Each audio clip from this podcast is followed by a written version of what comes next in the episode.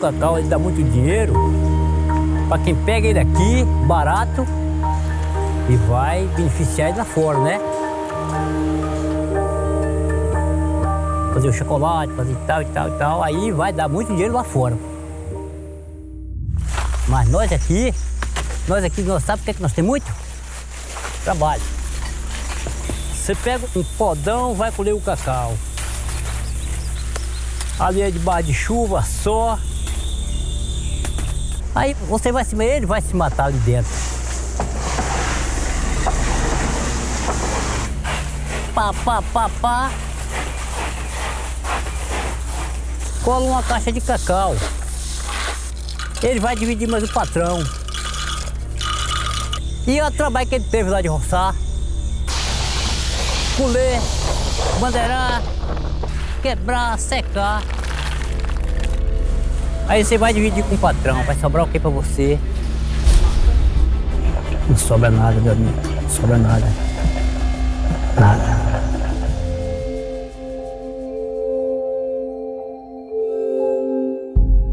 Foi com essas palavras duras, fortes, do seu Antônio Augusto, morador de Uruçuca, na Bahia, que a gente abriu o documentário A Escravidão no Século XXI do Câmera Record. Um resumo franco e impactante do que enfrentam brasileiros e brasileiras nas lavouras de cacau. A matéria-prima do chocolate, infelizmente, carrega uma mancha: a exploração de trabalho infantil e de lavradores em condições análogas à escravidão. Essa denúncia de uma situação tão revoltante foi reconhecida pelos jurados do Prêmio República, da Associação Nacional dos Procuradores da República, que premiou o Câmera Record pela terceira vez seguida em oito edições na categoria televisão. E este podcast é justamente para mostrar como é desafiador produzir uma reportagem como essa. Eu sou Marcelo Magalhães, sou editor executivo do Câmera Record e a gente vai acompanhar agora uma conversa que eu tive com o repórter Marcos Reis e com o repórter cinematográfico Gilson Fred. Durante 18 dias, os dois, junto com a pauteira Adriana Farias, visitaram as principais regiões produtoras de cacau do Brasil. A viagem começou por Medicilândia, no Pará, uma cidade que marcou bastante o repórter Marcos Reis. Quando a gente chega em Medicilândia, a gente já uhum. vê que tem alguma coisa errada, porque por ser a capital nacional do cacau, a gente esperava encontrar uma cidade muito mais desenvolvida, porque a, a, a movimentação financeira na cidade é muito grande. Né? Então, todas as capitais nacionais de alguma coisa que a gente conheça no Brasil, a, a gente vê que ser cidades é, é, com condições muito melhores do que a gente encontrou lá. A gente encontrou uma cidade muito pobre, uma cidade com muito lixo por toda a cidade, por, por, todos os lugares, muito urubu, foi algo que marcou muito a gente nessa viagem, a quantidade de urubu que tinha pela, pelo, pelo município. Então acho que esse, essa porta de entrada é, já mostra que tem alguma coisa errada ali. Ou seja, uma cidade que movimenta muito dinheiro e o dinheiro não entra ali. Esse é um primeiro ponto importante. Nós estamos falando de um negócio bilionário. O mercado do chocolate movimenta mais de 500 bilhões de reais por ano no mundo. É isso mesmo, meio trilhão de reais. Mas só uma parte muito pequena, ínfima desse dinheiro chega às comunidades produtoras. E a gente viu isso claramente no segundo polo produtor que a equipe visitou, a região conhecida como Costa do Cacau, no sul da Bahia. Chegar até as fazendas não foi nem um pouco fácil e o Marcos Reis me contou mais sobre isso. Tem uma, uma, uma, cena que é muito marcante nas imagens que eles trouxeram, que é uma dificuldade muito grande que vocês tiveram para chegar até a casa de um, de um meeiro é, ou de um diarista de, que trabalha com o cacau e que era uma área inundada. Então, assim, para quem está ouvindo a gente imaginar, é como se fosse uma ponte alagada. Existe a ponte, mas a água já subiu tanto que a água é, passou por cima da ponte. Então a ponte fica completamente instável. Ou e... seja, a gente tinha que passar pela ponte, só que a gente não via a ponte. Né? Exatamente. A ponte estava afundando. A nossa ideia era chegar nesses locais para mostrar é, justamente o, o quão longe às vezes essas famílias ficam e a situação que elas têm que passar para poder é, trabalhar. E para elas aquilo é normal, aquela realidade de você morar numa casa que não tem energia elétrica, que não tem banheiro, que não tem água encanada, não tem nada, e ter que passar, por exemplo, uma ponte como essa, ou atravessar quilômetros a pé por uma estrada muito pequena, muito estreita, é algo normal para eles, né? Então, o que a gente queria mostrar era justamente isso, né? que para eles é algo normal, só que é assustador saber que hoje em dia a gente tem que passar por isso. Pois bem, a gente separou a entrevista do lavrador que vivia exatamente nessa fazenda tão difícil de chegar. E aí a gente encontra outro problema muito claro: o acesso à educação e as opções de trabalho são tão escassos que eles nem imaginam que vivem numa situação comparada à escravidão. Simplesmente porque não existe alternativa. Vamos ouvir um trecho desse trabalhador que, por segurança, a gente preferiu não identificar. Ele conversa com o Marcos Reis. Por que, que o senhor aceitou viver numa condição assim, numa casa que não, não tem água, não, tem, não tinha cama, não tinha nada? A questão não é aceitar, a questão é que na região que eu moro, moro lá não tem trabalho. Só tem trabalho nessa região, então a pessoa tem que correr atrás de trabalho, porque se não tem um trabalho, não tem, não tem como se manter.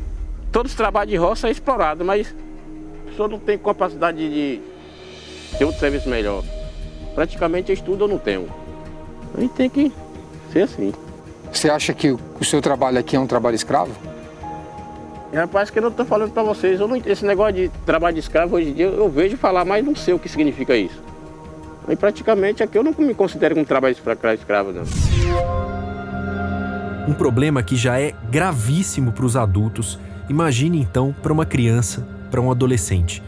Infelizmente, são milhares de menores em todo o Brasil exatamente nessa situação. É o que diz a procuradora do Ministério Público do Trabalho, Margarete Matos de Carvalho. O Ministério Público do Trabalho realizou um diagnóstico da cadeia produtiva, no qual se concluiu, sem nenhuma dúvida, da existência da exploração do trabalho de crianças e adolescentes, assim como de adultos reduzidos a, a, condições análogas a de escravo. Pelo menos 8 mil crianças trabalham na produção de chocolate, mas esse número pode ser ainda muito maior, porque é, nós falamos de pesquisas em que as próprias famílias declaram a existência dessa atividade e, obviamente, em muitos casos é, se procura ocultar essa situação. A nossa equipe sentiu o peso, literalmente, desse trabalho. O repórter Marcos Reis carregou um cesto cheio de cacau que um menino da Bahia levava nas costas. Escute só o que o Marcos disse sobre essa experiência. O que aquele menino de 17 anos, magrinho, fazia com muita facilidade para você não foi a mesma coisa. Não, olhando parecia que não era tão pesado assim. Dava para perceber que era uma, uma cesta pesada, mas é, eu imaginava, bom, ele deve aguentar tal. Quando a gente pediu, eu pedi para ter essa experiência primeiro, é, eu vi que não, é o contrário, né? Eu, eu tive que fazer muita força, eu, eu fiquei com o meu corpo para frente por muito tempo é, para conseguir me equilibrar. E, e, fiz questão também, pedir para que a Adriana também tivesse essa experiência, mesmo sabendo que ela é magrinha. São crianças que, que têm uma rotina de trabalho mesmo, que estudam às vezes de manhã e, e à tarde tem que trabalhar, ou vice-versa. Crianças que trabalham, trabalham muito e que naturalmente não têm nem como estudar direito. Essa situação marcou bastante os repórteres do Câmera Record e a gente ouve agora mais um trecho da nossa conversa, primeiro com Marcos Reis e logo na sequência com o repórter cinematográfico Gilson Fred. A gente tem uma cena uhum. onde, numa sala de aula, que devem ter uns 20 alunos, talvez, 18, 20 crianças, e a gente pergunta quais ali trabalham no cacau e praticamente a turma inteira levanta a mão. Eu não me lembro se só um ou dois não levantaram, ou se naquela. Uhum. que a gente fez isso uhum. em várias escolas, mas é, a, a, maioria sempre levantava a mão. Então as crianças trabalham. E algumas que a gente acompanhou, que foram personagens do programa, é, inclusive já tiveram reprovação na escola. Então reprovaram um ano, dois anos. Então, é, como consequência, não há como sair da consequência do trabalho. É, uhum. Só para complementar também, o meio que essas crianças chegam nas escolas, né? Muitas vezes nós acompanhamos até um pau de arara lá, né? Que tivemos a oportunidade de andar nele que é uma gaiola praticamente sobre rodas, né? Então, assim, as pessoas que não vão de pau de arara vão de bicicleta ou vão andando. Então, assim, esse, eles acabam chegando cansados depois de um dia de, de trabalho na roça. Essa foi então a impressão do repórter cinematográfico Gilson Fred, o Ministério Público do Trabalho e a Organização Internacional do Trabalho levantaram as responsabilidades dos empregadores, começando pelos donos da terra, passando pelos atravessadores que compram o cacau dos produtores e revendem para a indústria, e chegando às fábricas moageiras que processam essa matéria-prima. A ideia é que todos assumam formalmente a responsabilidade, cuidem de verdade da parte mais fraca dessa cadeia, que é o lavrador. Só que o trabalho dessas instituições fica muito difícil quando eles têm que lidar com pessoas como o fazendeiro do Pará, conhecido como Raimundo Nó Cego. Escute só o que ele disse em conversa com o Marcos Reis. Na época, o Ministério do Trabalho apontou que menores trabalhavam aqui na sua propriedade. Que trabalhavam. E trabalhavam, o senhor e que confirma? hoje, hoje, hoje, se o Ministério do Trabalho vier, viesse eu tiver, tivesse filho pequeno, eles trabalhavam, continuo batendo na tecla. Essa história de dizer que menino não tem que trabalhar, que o menino tem que ficar solto aí brincando, fazendo coisa errada, eu não concordo com isso. É outro mito, é outra mentira muito grande. Dizer que o garoto que trabalha ele não vai estudar porque ele está cansado. Mentira isso. O senhor chegou a ser indiciado por trabalho escravo e trabalho infantil. Foi tanta coisa, trabalho escravo, trabalho infantil. Isso é muito grave, não é? Ser indiciado por trabalho escravo e por trabalho infantil, isso é muito grave. O que é grave e o que é certo em nosso país? Olha, nós, aqui do Câmara Record, obviamente ficamos extremamente orgulhosos por um reconhecimento tão relevante como o Prêmio República, mas o que a gente espera, de verdade, de verdade mesmo, é nunca mais ouvir uma entrevista como essa do senhor Raimundo Nocego. O nosso papel é jogar uma luz em problemas como esse, que insistem em ficar escondidos no nosso país. É para isso que a gente está aqui e é por isso que a gente vai continuar.